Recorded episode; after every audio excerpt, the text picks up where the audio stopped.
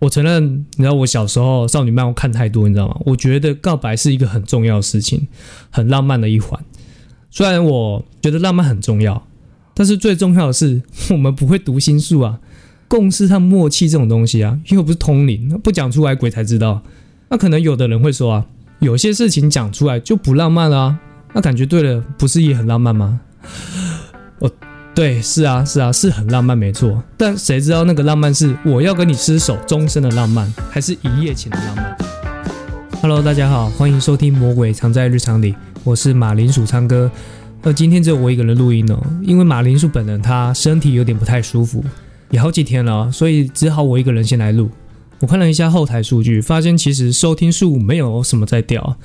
在这边先谢谢大家。那我一个人的时候嘞，能讲什么嘞？讲一下我前几天我朋友找我去看的一部国片啊，剧情是真的蛮感人的，里面的笑点还蛮多的。一开始都很好笑，那谁知道后面有点感人。重点是你还在感动的时候，他突然就会给你幽默起来，结果就是你知道边哭边笑。不愧是一个礼拜多啊，就是破亿票房这样。那听说现在好像已经破两亿了。那我愿意称它今年最强的国片啊，应该是。没有别的可以比了，因为现在也才四月啊，应该也没别的对手了啦。不过这个节目不是电影的影评哦，所以不会讲一堆听起来好像很专业的介绍。因为如果是老听众的话，应该都知道我们的节目原本不叫做《魔鬼藏在日常里》，我们最一开始是叫做《马铃薯日常》。本来打算就聊一些比较日常的话题，轻松无压力，想说开开心心的就好。后来想一下，录久了还是会想要聊一些，你知道。比较不一样的主题，但是又不一定说要很严肃，所以后来节目就改叫做《魔鬼藏在日常里》。那这样的话，我就可以在日常的话题里面啊，塞一些额外的话题。像今天的话，我想聊一些有关朋友的话题，例如我们这辈子啊，到底要交多少朋友才够？如果遇到我们觉得还不错的朋友啊，有办法说一直维持下去吗？有的人可能觉得说，交一两个知心的朋友就差不多了。剩下的可能就是一般社交认识的朋友，你知道吗？不一定说要到很好，但也不一定说要很常联络。我觉得这样讲其实也没什么错啦。每个人的朋友数量其实多少都会有一定的限制。至于数量是多还是少，这个就因人而异了。但是不管交多少的朋友啊，大部分的人一定会把这些朋友做一些简单的区分。呃，有点类似像金字塔，越底层的朋友代表越不重要。好听一点的说法就是点头之交啦。像我的话，很常遇到我认为我认得这张脸，只是我叫不出名字，大概是这种感觉。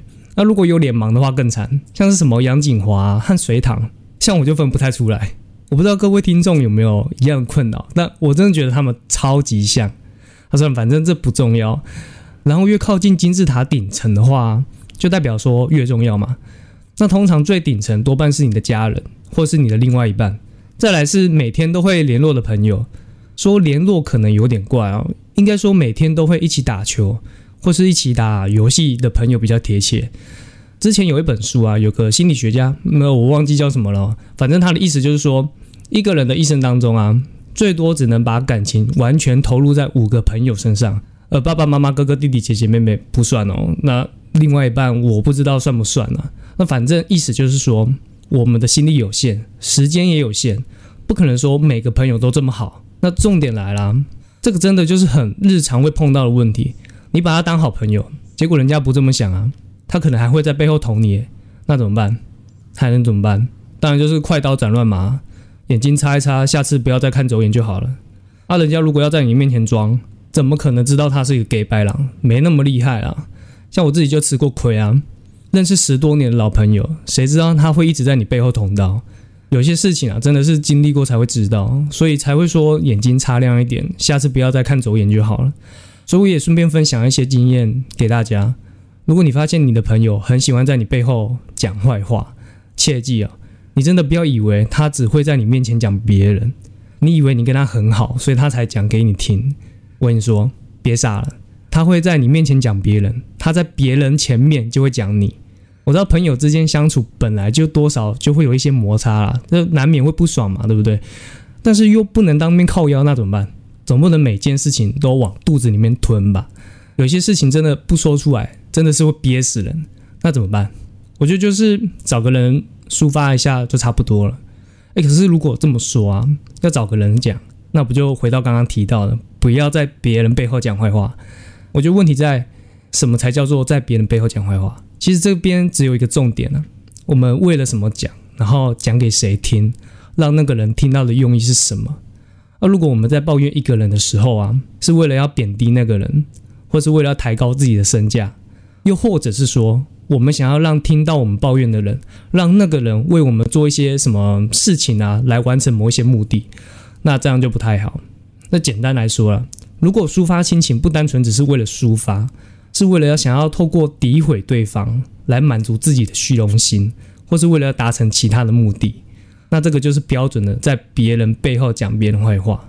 那其实这样说起来啊，找人抒发和讲坏话其实就只是一线之隔，你知道吗？这个界限其实还蛮模糊的。我们的日常生活中啊，一定多少都会听到一些风声，听到跟你比较好的那个朋友跟你明示啊、暗示啊，啊那个谁啊谁说了你什么，然后讲了你怎样。那什么程度的话比较无伤大雅？那什么程度又罪无可赦？那一种就是为了要满足自己的虚荣心嘛，另外一种就是为了要达成某一些目的。那我觉得如果只是为了满足自己的虚荣心的话，这个大部分都还不算太严重啊。因为就只是那个朋友比较自卑，不然就是他比较自以为是，他觉得自己什么都比别人厉害啊，那这个就还好，还算可以忍受范围。因为他讲那么多，其实也只是为了让自己好过一些，勉强还算是在抒发了。那这个时候我们应该放宽心嘛，对不对？不要跟这种人计较。如果我们能这样想的话，我就是觉得啦，比较不会走心啦。只是说听到有人偷讲你坏话，正常还是会不爽啊。但至少啊，我们可以用最短时间、最快的速度，从那个不爽的状态走出来。我觉得可能有一些听众听到这边，多少有一点感觉，就是那跟这种人干嘛还要来往？那就不要当朋友啦。呃，是这样讲也没有错啦。但我觉得有时候嘛，这种事情很难讲，因为毕竟平常相处起来还是有开心的时候啊，所以才会做朋友的嘛。而且你想想看啊，那个人在你面前讲你的事情，他是为了自己的优越感，而不是想要害你什么。那就还好，代表人家还是想要跟你做朋友啊，只是，只是他有病，我真的找不到别的形容词，你知道吗？因为我以前就有一个朋友，他就有这种毛病，也是他让我看清这十多年来的交情。我只能说，哈，他这个人就是已经病入膏肓了，你知道吗？他不是只有在我面前讲别人怎样怎样，哎，他十句里面有九句九啊，全部都是在为了贬低别人和抬高自己的身价。啊，那要怎么做才能像他这样子嘞？那其实就是爱比较啦，任何事情都要拿来比较。这样讲好像有点笼统哦。简单的来说啦，他超会抬举自己。哦，我还是 我还是举例几件事情好了。呃，像前几年啊，我们都刚换了一份工作，然后他就问我说：“哎哎，你们公司的资本额多少啊？”哎，那时候我就说：“哎，我不知道啊。”哎，对吧？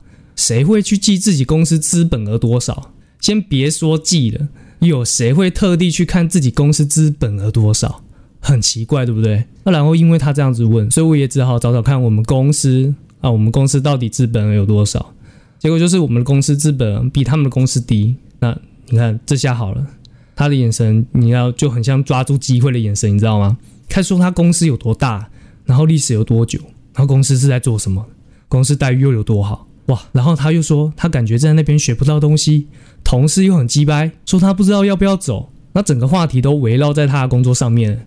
如果那个时候我有上帝视角，就会发现，你知道，他对我的工作一点兴趣都没有。他最一开始会问我公司资本额多少，只是为了要确保他比我屌。然后接着就是他的表演时间了。虽然说我本来就比较常听别人说话，听别人讲话，只是那个时候我还没有深刻体会到。他不是因为我跟他十多年的交情，所以他才讲给我听，或是他想要找我去叙旧聊聊天，完全没有，我完全搞错，他就只是想要来讨拍，然后我也是后来才知道，一样的招啊，他到处讨牌，而且可能每个人听到的版本都还会有一点点不一样。为什么会说有点不一样？像我的话，我公司资本额比他低嘛，所以他可以拼命讲他公司多大多棒。但是他身边不可能每个朋友的公司资本额都比他低啊，只是说不管是什么样厉害的朋友，他都有办法抬举自己。呃，接着再举一个例子好了，有一阵子啊，他在玩交友软体，那他就会有意无意的跟我们几个朋友说：“哎，我最近又认识了几个新的妹子，哎，不过都不是我的菜。或者是打漏的时候，打到一半，然后他突然跟你说：“哎，之前玩的交友软体啊，又有人密他了，你知道吗？”他那个口气啊，就是啊，我也想跟你专心打漏啊，可是谁叫我人气这么高？哇哇，那、啊、干我屁事！我只是很懒得吐槽啊。他那个时候就刚分手，而且分得很难看，所以才会玩交友软体找信心。那就这样而已啊。那都十多年交情了，还要在我面前登秋，我当下就觉得，蛮无言的。他可能觉得对我说这些话特别有优越感啊，毕竟我单身也快六年了哈。啊，可是重点是我身边也有很多桃花很旺的朋友啊，异性朋友很多的朋友也有啊。呃，就好，这个好像是同个意思啊。啊，不管他们就从来不会这样诶，不会突然用一个好像很困扰的语气跟你说啊，又有妹子找了，然后还一副沾沾自喜的样子。我那些真正受欢迎的朋友，我跟你讲，他们是真的很困扰，又有新的追求者了，好吗？大概就是这样子啊，所以这样说起来，我以前那个朋友啊，其实还蛮屌，真的是自卑到一个不行，才有办法这样无时无刻都在跟你做比较。所以现在回过头来看啊，照刚刚的说法，其实他也没有要害我，就只是病得不轻而已。啊，那这样子的话，还要不要继续做朋友？我就觉得啊，这种人其实也不值得做朋友了，你知道，在一起能开开心心才是真的朋友嘛。那如果这个人有做过什么事情感动过你，那就是超级好朋友，对不对？那反观我跟他只有越来越不开心，啊，他也从来都没有感动过我什么，我们真的就只是你知道，单纯家里住得近，然后玩在一起的时间比较久而已，就这样。所以经历这么多事情啊，我就没有再联络他了，因为他平常也不会联络我们几个啊，但是朋友圈换很快的人啊，原因很简单啊，因为他太爱用别人来凸显自己，或是攀附在别人身上，而且最重要的是，所谓的人际关系就是我们双方都有共识，或是有默契。我们彼此之间的关系才会成立啊！我们彼此真的都要把对方当朋友，那才是真的朋友。如果对方只是把你当做抬举自己的工具，那当然就不叫朋友。那这个共识的问题，其实还蛮像之前我跟我朋友讨论过的一个话题。那个话题是男女交往到底要不要确认关系？就是说，我们是不是一定要告白，然后对方答应之后才能算是男女朋友呢？还是说啊，该做的都做了，那之后？是不是还要询问对方，我们现在到底是不是男女朋友？我跟他的答案不太一样。他的意思是顺其自然就好了，这种事情不用特地确认。有的时候感觉对了就对了啊，其实这就不太需要再说什么。然后我的看法是，不管怎么样都要告白。我承认，你知道我小时候少女漫我看太多，你知道吗？我觉得告白是一个很重要的事情，很浪漫的一环。虽然我觉得浪漫很重要。但是最重要的是，我们不会读心术啊，共识和默契这种东西啊，又不是通灵，不讲出来鬼才知道。那可能有的人会说啊，有些事情讲出来就不浪漫了啊，那感觉对了，不是也很浪漫吗？对，是啊，是啊，是很浪漫，没错。但谁知道那个浪漫是我要跟你厮守终身的浪漫，还是一夜情的浪漫？那当然，如果双方都有共识，那彼此就是男女朋友的关系了嘛。那当然是可以不用再特地确认关系啊，但是如果不是嘞，那那就后果自负而已啦。呃，那再回到原本的主题啊，还记得我最一开始有说，有个心理学家说过，一个人一生当中啊，最多只能把感情完全投入在五个朋友身上。